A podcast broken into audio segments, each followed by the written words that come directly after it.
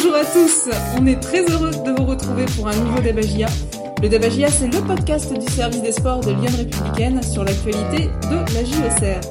Le Débagia, c'est un débat de 15 minutes autour d'une question, les coups de cœur et les coups de gueule de nos journalistes, les réponses aux questions que vous nous avez posées sur lyon.fr et sur les réseaux sociaux.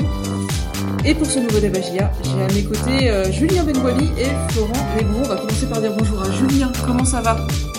Bonjour Sabrina, bonjour à tous. Ben, ça, ça va pas trop mal. Après, je vais, je vais pas mentir, je suis très fatigué. Je reviens de Marseille. hein. Je vais pas me plaindre. C'était une chance inouïe d'y être, mais euh, ça laisse un peu de traces. On va saluer Florent qui lui n'était pas à Marseille et est donc en pleine forme. Oui, c'est ça, je suis prêt à débattre pour, pour un nouveau débat GIA autour de, de ce choc pour, pour la GIA à Marseille. Parfait, messieurs, vous allez donc débattre aujourd'hui autour d'une question qui sera la suivante. La GIA doit-elle avoir des regrets après sa défaite à Marseille? Euh, Alors la GIA s'est inclinée donc au stade Vélodrome hein, euh, en match euh, pas tout à fait de clôture puisqu'il en reste encore euh, de cette 33e journée de Ligue 1. La GIA a mené longtemps un but à zéro et donc bah, repart sans point en ayant perdu deux buts à 1 et donc on s'interroge, la GIA doit-elle avoir des regrets après sa défaite à Marseille? Un rapide tour de table avant d'entrer euh, vraiment dans le débat. Euh, Julien, pour toi, est-ce qu'elle doit avoir des regrets? Non, je comprends que je comprends que certains euh, aient des regrets. Maintenant, euh, à la vue du match, c'est quand même difficile d'avoir des regrets parce que quand même il y a eu une domination euh, comme rarement de l'adversaire. Euh, Marseille a vraiment pris d'assaut la, la surface euh, au Servoise de la première à la dernière minute. Alors oui, la GA s'est retrouvée à mener au score et aurait pu euh, à l'entame du dernier quart d'heure véritablement croire à l'exploit, mais ces deux buts finalement c'est la logique sur ce match et c'est peut-être même un peu maigre au vu du nombre d'occasions des Olympiens. Alors plutôt non. Et euh, de ton côté, Florent, est-ce que la GIA doit avoir des regrets après cette défaite à Marseille? Euh, je suis sur la même longueur d'onde que Julien, euh, plutôt dans le nom aussi. Euh, c'est plus le scénario qui peut faire regretter à la limite un éventuel point décroché un peu miraculeusement euh, que, le contenu. Voilà, dans le contenu, euh, la a énormément subi. Il y a eu beaucoup de vagues marseillaises euh, et avec des occasions très franches côté olympien contre euh, ben, peu à se mettre sur la dent euh, des, des attaquants au Serrois.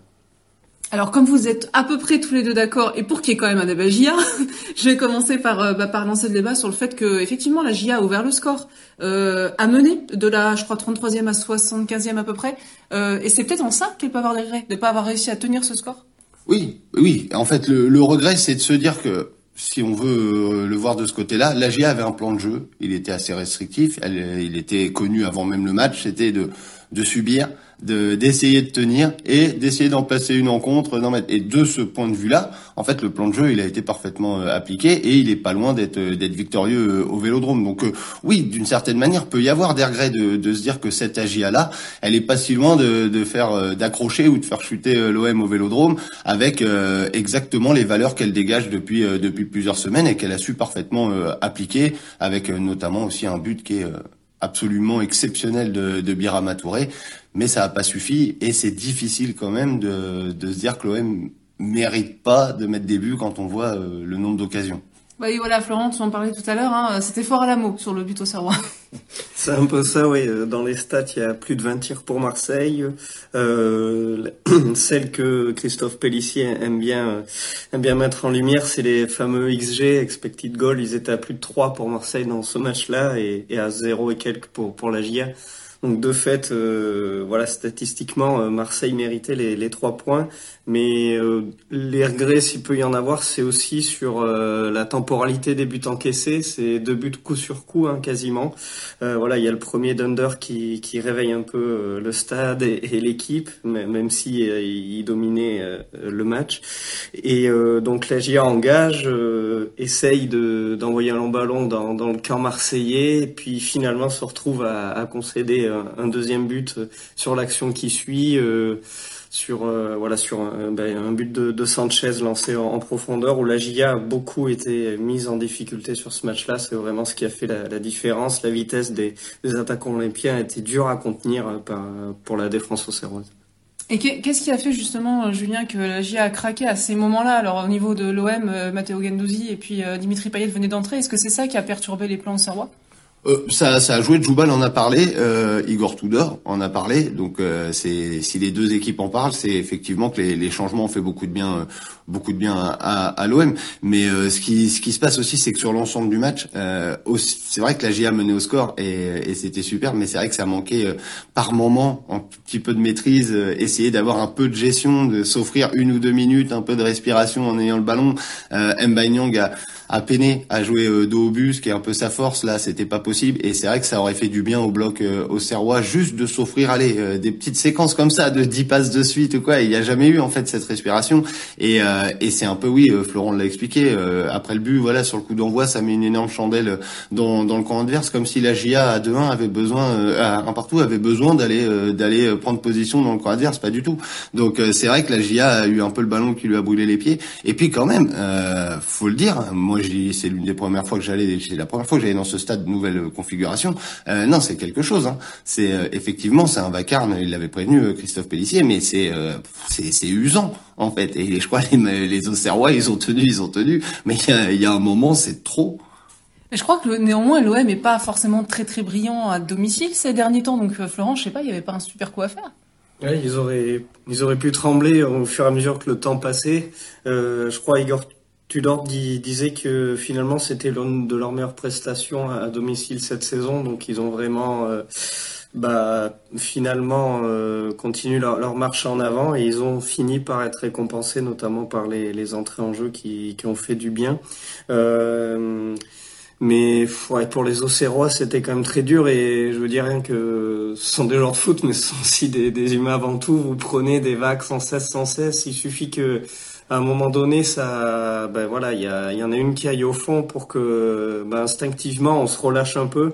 Et là, bah, ça pardonne pas face à ce type d'adversaire. C'est un peu les matchs qu'on voit en Coupe de France euh, avec un, petit poussé contre une grosse équipe. Souvent, voilà, dès qu'on prend un but, euh, on prend vraiment un coup derrière la tête et, et ce relâchement dans, dans celles qui, qui suivent, euh, bah, il, est fatal et c'est ce qu'ont connu finalement les, les Auxerrois dimanche c'est un problème aussi de confiance, c'est qu'en fait, euh, finalement, il y a eu tellement d'occasions dès la première euh, minute que quand vous en prenez pas pendant 75 minutes, il y a un moment, vous-même, vous vous dites, euh, ouais, mais en fait, ça n'arrivera, voilà, ça n'arrivera pas en fait. Il y a toujours un pied, il y avait toujours quelque chose, et puis là, d'un coup, il y a ce but. Et effectivement, on a senti quand même très rapidement une sorte de fébrilité, et malheureusement, ça s'est traduit immédiatement par ce deuxième but. Si les Auxerrois avaient réussi à, à tenir les, les cinq minutes d'après le but, peut-être, voilà, c'était un partout et c'était un point extraordinaire et qui était mérité parce que c'est vrai qu'on se demande si les Auxerrois doivent avoir euh, des regrets.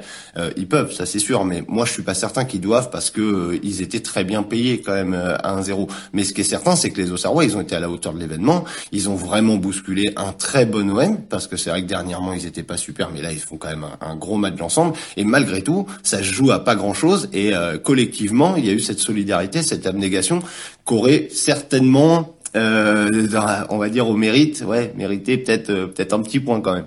Et c'est d'autant euh, plus méritant de la part des Auxerrois que l'équipe ait été handicapée par des absences, oh, et puis des incertitudes aussi. On savait même pas si Radou pourrait jouer.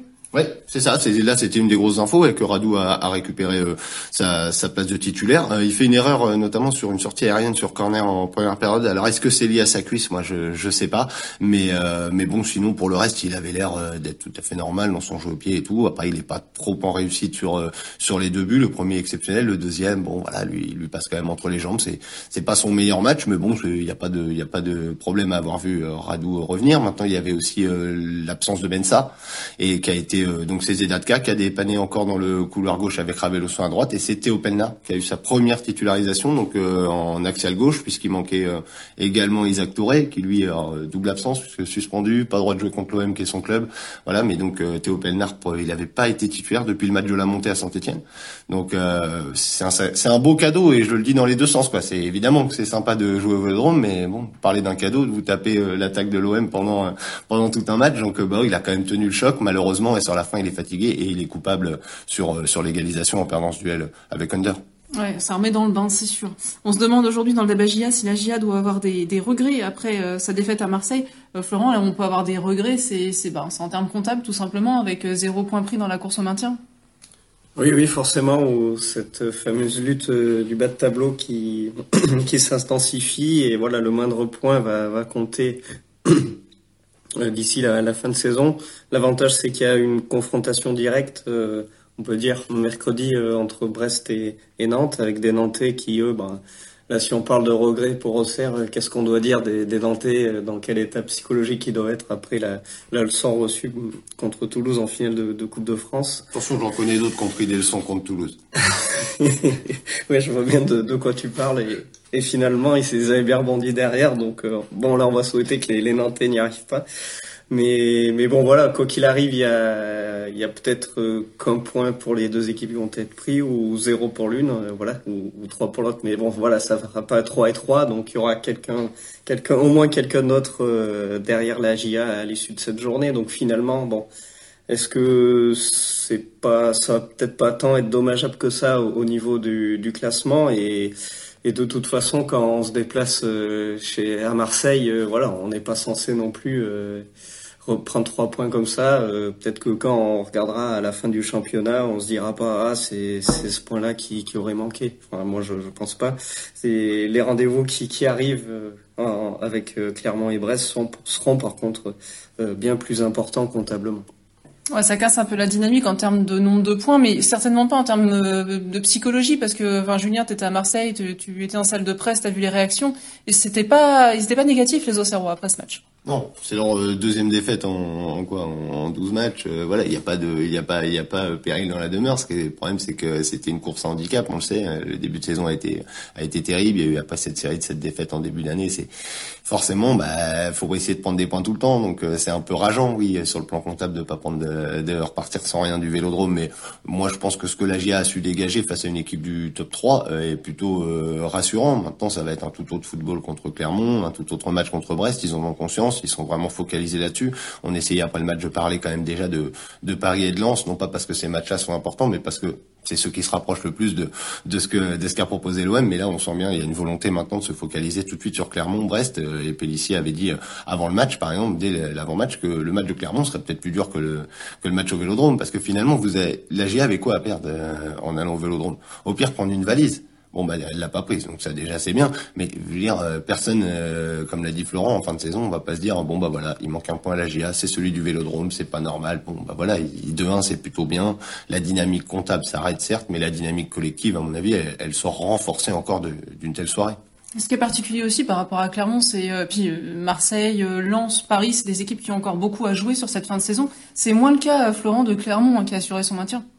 Euh, oui, depuis même euh, deux, trois semaines. Et par contre, qui, qui est en forme et qui a battu Ras encore ce, ce week-end.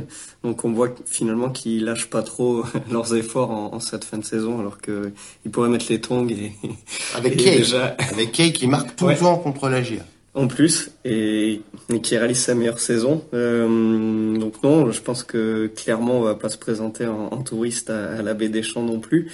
Mais euh, mais voilà, la GIA doit se dire quand même que sur ce match-là, il y a, y a, quelque chose à faire.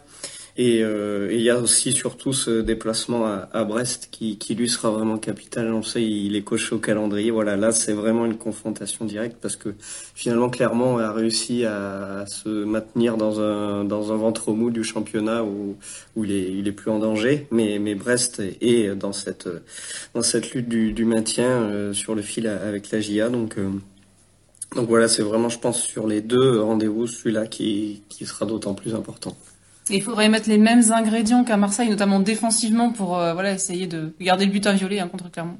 Ouais, c'est ça. C'est va falloir trouver le, le curseur. C'est euh, défensivement, va falloir regarder euh, ce qui a été fait, c'est-à-dire parvenir à être quand même solide. Alors certes, quand des fois vous, vous concédez, mais c'est pas toujours. Euh, autant l'OM a eu beaucoup d'occasions, mais finalement a pas eu d'énormes face à face, ce genre de choses. La GA a essayé de toujours tenir. Donc voilà, faut garder cet état d'esprit-là. Maintenant, le curseur aussi sur l'offensive va devoir être un peu augmenté parce que vous allez pas pouvoir vous contenter euh, face à Clermont ou Brest de, de placer trois comptes dans le match. Quoi. Il faudra essayer d'avoir euh, quelque chose d'un peu plus durable, d'un peu plus pérenne. Si j'avais l'humour de, de, faire référence à, à un prédécesseur de Pellissier, mais voilà, va falloir quand même, à mon avis, offensivement essayer de de, proposer autre chose. Ce que, ce que la GIA a su faire aussi dans d'autres matchs, là encore une fois, c'est vrai que le fossé est énorme. Hein. Vous passez d'un match au Vélodrome contre Marseille où concrètement, euh, bah, vous priez un peu de ne pas prendre de but et d'essayer de mettre un compte, ce qui est normal.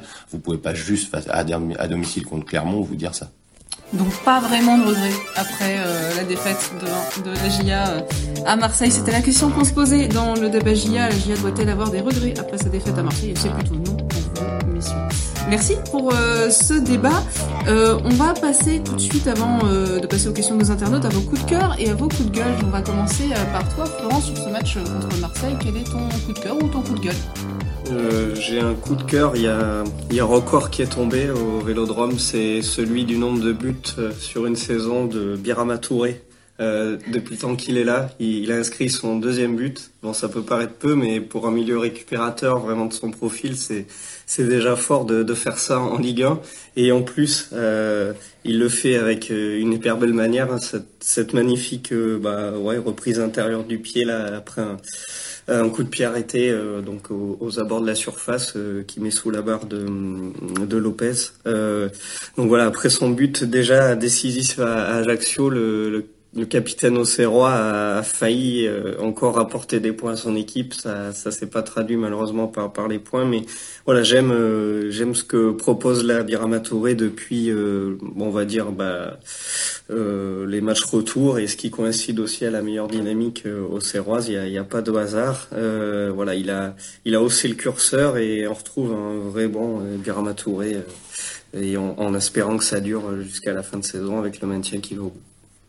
Et on avait tremblé un petit peu d'ailleurs parce qu'il était un peu souffrant. Biramatoro, on savait pas trop s'il pourrait tenir son poste. Il a bien fait de venir à Marseille. Même une incertitude jusqu'à Marseille puisque la première feuille de match qui est établie, il est dessus, mais le brassard est pour Hakim Zedatka. Et ça, en tribune de presse, euh, il y a eu un flottement. On s'est dit, euh, est-ce qu'il n'y a pas, il y a pas une entourloupe dans cette feuille de match? Et non, finalement, il était là, il avait le brassard et tout était normal.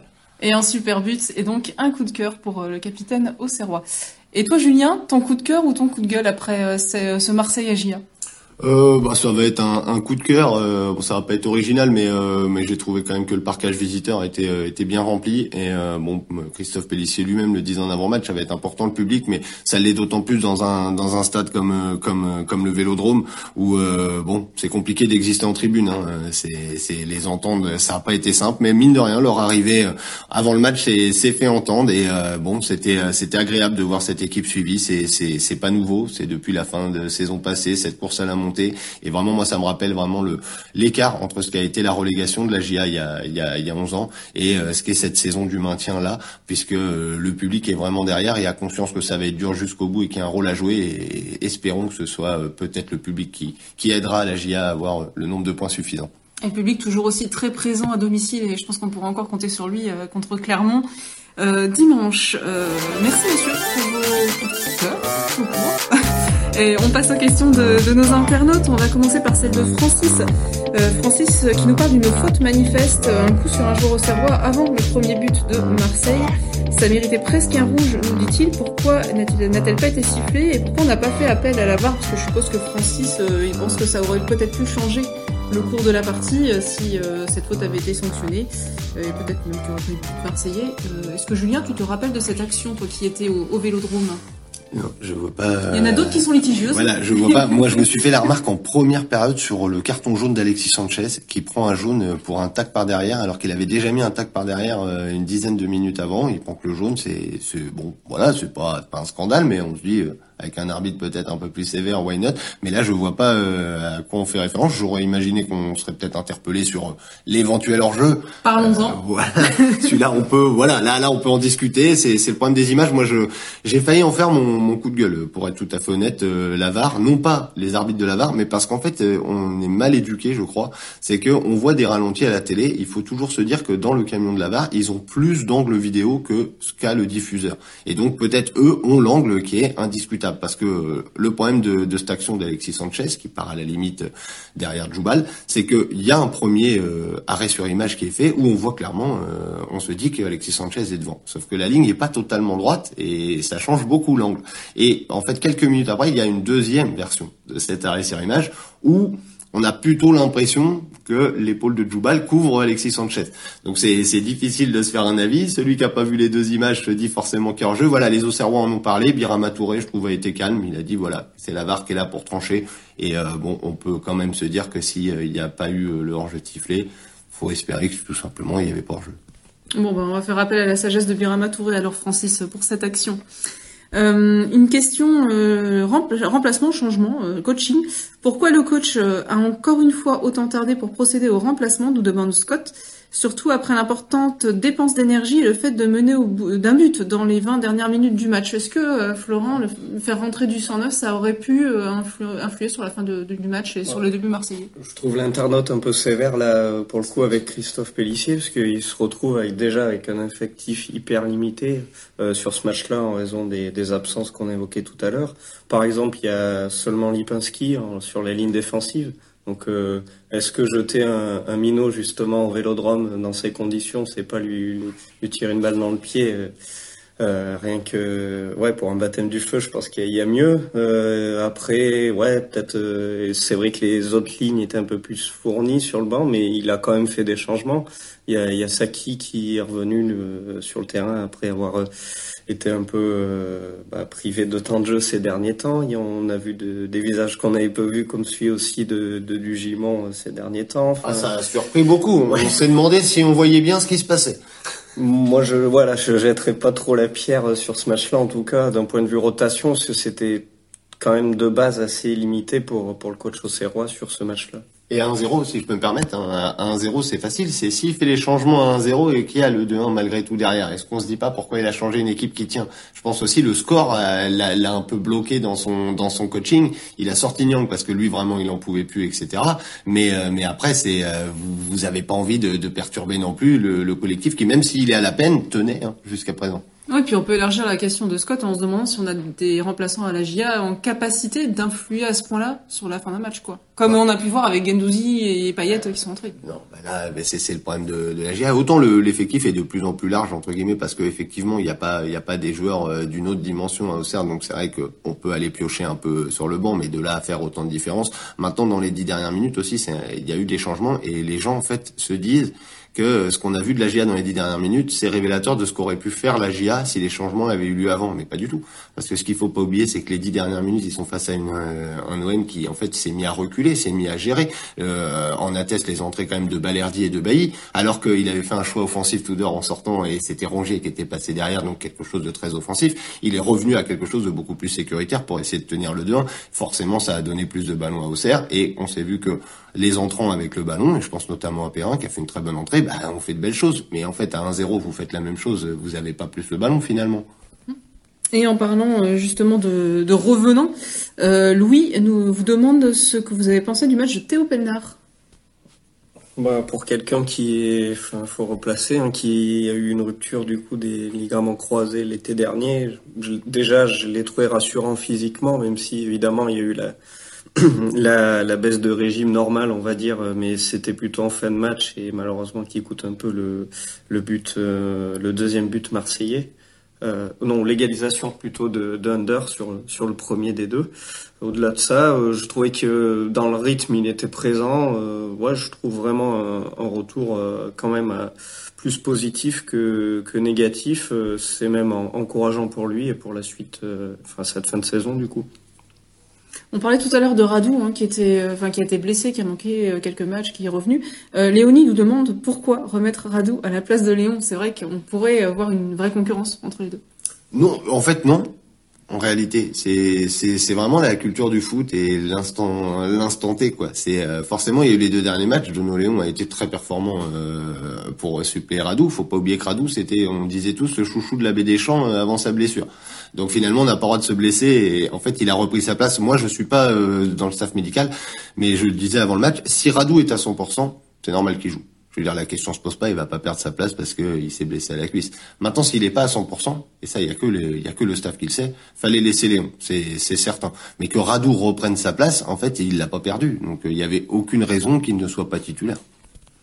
Euh, Patrick s'inquiète pour la suite. Euh, il nous dit quelle débauche d'énergie et pugnacité, mais à la fin, on est tenté de dire tout ça pour ça. Est-ce que ça va pas peser lourd dans les jambes contre Clermont? Euh, Florence, qui se sont fatigués pour rien, nos Auxerrois Ils vont jouer dimanche, donc bon, il y a, une, petite semaine quand même pour, pour retrouver un peu de souffle et de second souffle, surtout. non, mais je suis pas plus inquiet que ça. on voit justement que, que l'effectif est assez large et c'est une bonne nouvelle. Christophe Pellissier, même si là il a peut-être pas tant de choix que ça, il, change, il change ses joueurs. Donc euh, ils ont pas tous non plus 90 minutes dans les jambes sur sur ce match-là, donc donc voilà.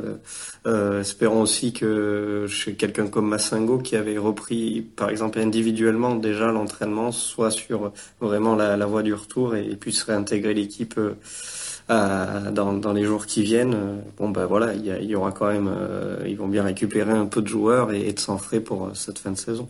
Il y a Isaac Touré qui, qui, lui a fait son retour, hein, il n'est pas blessé, il était suspendu. Euh, on peut espérer que Mensa, avec une semaine ben, normale, soit, soit de retour aussi. Massengo, ben, c'est un peu l'énigme hein, pour le moment, hein, cette blessure au mollet qui, qui, qui, peine à évoluer, mais bon, ça irait dans le bon sens. Christophe Pellissier l'a jugé un peu trop juste pour Marseille, donc peut-être il sera là aussi. Donc voilà, il y aura aussi des, des joueurs qui étaient absents qui, qui vont revenir. Et euh, bon, après, est-ce que tout ça pour rien? En même temps, si les Auxerrois étaient, avaient été sur le sur la pelouse du Vélodrome, n'avaient rien fait, avaient pris une volée et avaient dit au micro, mais on prépare le match de Clermont, qu'on aurait pensé euh, notre internaute?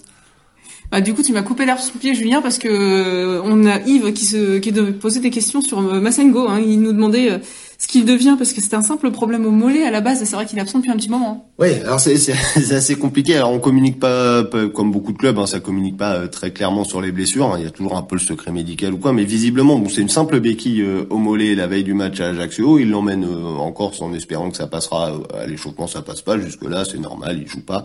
Mais à ce moment-là, ils imaginent que dans la semaine, l'hématome va partir, et, et c'est pas le cas. Et finalement, les semaines passent et l'hématome, il évolue pas très positivement. C'est c'est beaucoup plus long que prévu. Euh, ils seraient pas très bien euh, placés et donc euh, ils n'ont pas pu ponctionner comme ils font habituellement. Mais semble-t-il, voilà, cette dernière semaine a été un peu plus positive. il remarche emboîté euh, Massengo, ce qui n'était pas le cas la semaine d'avant. Donc ça va dans le bon sens. c'est lent, mais peut-être que ça va, ça va finir par suffire quand même. Les nouvelles sont bonnes, Yves, sur la santé de Anoa Massengo. Merci, messieurs, d'avoir répondu aux nombreuses questions de nos internautes euh, cette semaine. Euh, passons tout de suite au vainqueur. Euh, avant de nous quitter, on va, découvrir qui a gagné les places pour le prochain match de la GIA. Donc, ça sera AGIA Clermont, comme on le disait dimanche prochain. Et il s'agit d'une d'une gagnante.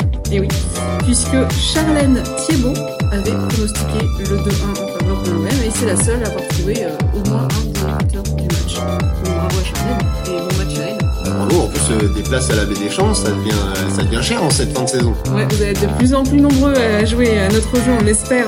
En tout cas, pour euh, pouvoir aller encourager votre équipe sur les derniers matchs à domicile.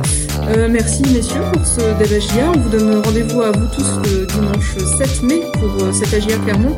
Ce sera la 34e journée de Ligue 1. Il sera bien sûr ce match à suivre en direct commenté sur lyon.fr. Merci à vous et. Bonne semaine. Bonne semaine à tous.